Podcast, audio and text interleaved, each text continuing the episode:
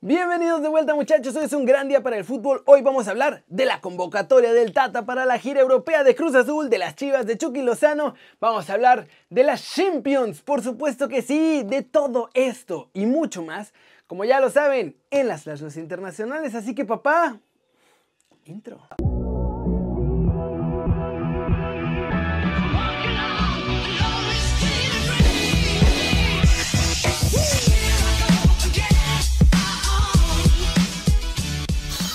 Arranquemos el video con la nota One Fútbol del día. José Ramón Fernández le dio con todo a los jugadores de Chivas por andar flojeando en el clásico. Y esto fue lo que dijo en ESPN. Utilizando el lenguaje de Peláez, eh, no tienen madre, ninguno de las Chivas, ni Peláez, ni Bucetich, ni los jugadores que actuaron ayer de forma apática, sin la presión, sin la tensión de un clásico, sin el esfuerzo de un clásico. Decía Faitelson que les temblaron las piernas. No puede ser un profesional que gana muy bien y que le tiemblen las piernas en un clásico. Les habrán temblado otras cosas, pero no las piernas. Juegan fútbol, se dedican a jugar fútbol, entrenan todos los días para jugar fútbol, les pagan muy bien para jugar fútbol. El Guadalajara fue inferior al América, porque el América está bien dirigido y tiene un sistema de juego. El Guadalajara no tiene un sistema de juego. Ah, ¿qué tal el Joserra? Y bueno, no solo él, les está lloviendo por todos lados y Bucetich además aceptó que sí los jugadores se distraen por andar en cosas extra cancha y que no han sabido cómo arreglar eso. Pues obviamente así no se puede.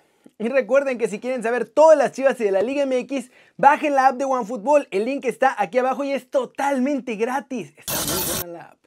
Siguiente muchachos, noticia. Jesús Corona confirmó lo que era un secreto a voces y que venía sonando fuerte y se va a quedar en Cruz Azul. Pues sí, ya ha habido acercamiento por parte de la directiva. Eh, ya han habido algunas semanas que, que se acercaron a mí, en, en específico Álvaro, eh, su equipo de trabajo, Jaime también. Y bueno, eh, ellos me expresan que tienen el interés de que permanezca en institución. Eh, también Juan eh, parece que, que, está interesado en que permanezca y bueno, eso me alegra bastante, ¿no? Eh, que tengan interés en que yo pueda mantenerme en esta gran institución y bueno, simplemente parece que hay un consejo que también tiene que tomar esa decisión, que tiene que hacer el análisis, pero por, por lo pronto creo que es lo importante, ¿no? Que han dado ese paso para acercarse hacia mí y preguntarme también cuál es mi idea y, y qué planes son los que tengo.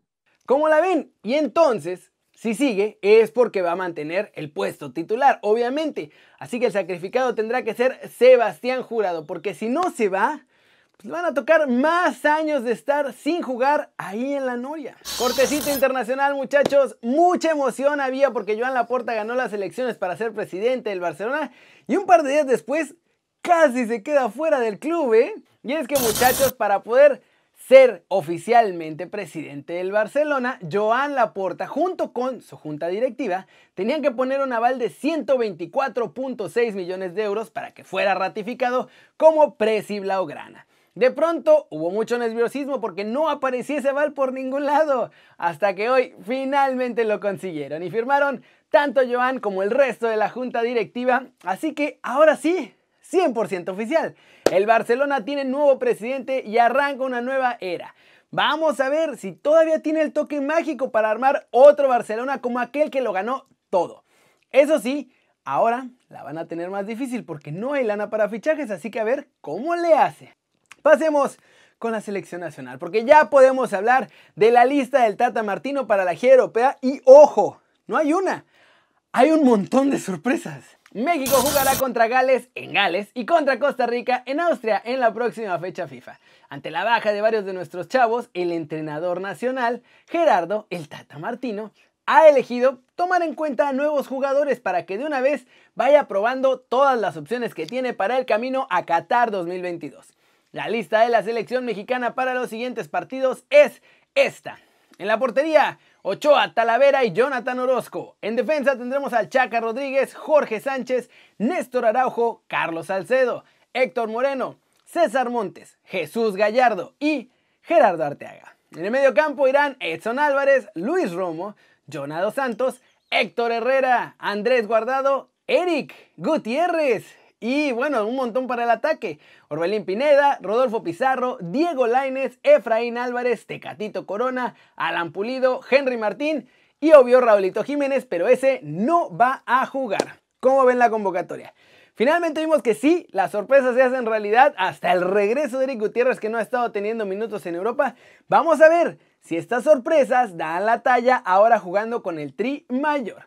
Y vámonos muchachos, vámonos con el resumen de los mexicanos en el extranjero logrando todo. En Italia el Napoli utilizaría a nuestro chavo, el Chucky Lozano, pero ahora para una causa benéfica y es que la camiseta que utilizó el bámbolo diabólico en la victoria del Napoli sobre el Lazio esta temporada va a ser subastada por el equipo y donarán el dinero a No Te Conozco, una asociación cultural de teatro que está formada por 12 chavos entre 16 y 30 años que obvio quieren ser actores. Además, hoy pudimos confirmar que sí, el Napoli efectivamente quiere vender a Chucky Lozano para sanear las finanzas del club, así que hay que estar pendientes porque Dependiendo de cómo venga a jugar y de lo que pase en las próximas semanas, los rumores de un movimiento seguro irán aumentando. Por otro lado, en España, exactamente en Sevilla, el Real Betis Balompié y Manuel Pellegrini fueron duramente criticados por no haber alineado a Dieguito Lainez ante el Sevilla. La prensa andaluza no entendió que el chileno no metiera ni un minuto a nuestro chavo en el partido, pues recordaron que en el derby de la primera vuelta, Dieguito había sido el mejor del Betis ante Sevilla.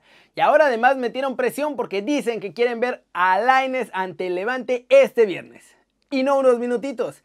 Dicen que lo quieren ver de titular porque consideran que tiene nivel para hacerlo. ¿Cómo la ven? Los diarios en Sevilla que además, créanme, son bastante exigentes.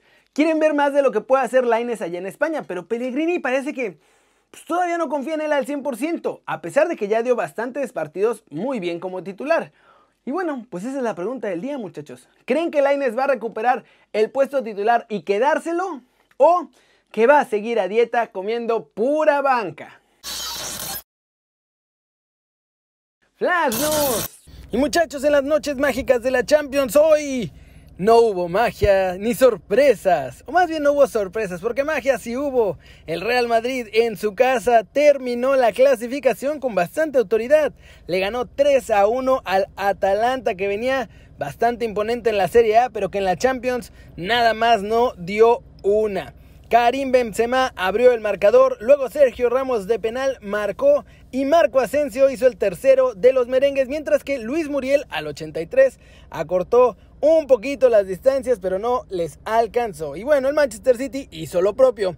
2 a 0 le ganan al Borussia Mönchengladbach.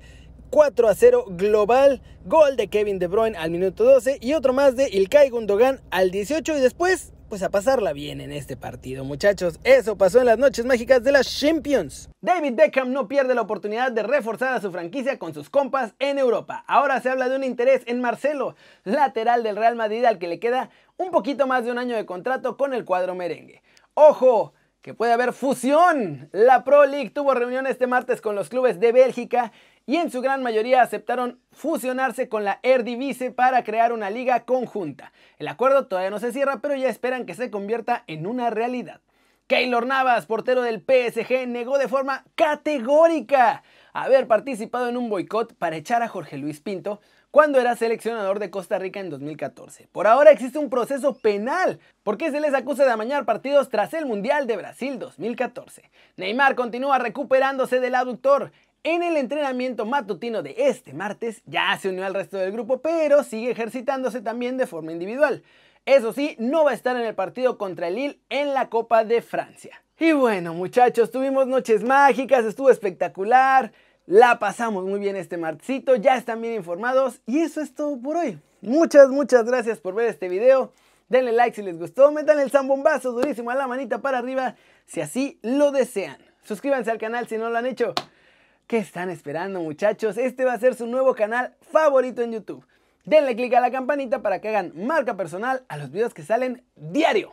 Yo soy Kerry, ya sé la sándwich, siempre me da mucho gusto ver sus caras sonrientes, sanas y bien informadas. Y pues aquí nos vemos mañana desde la redacción 11 y media. ¡Chau!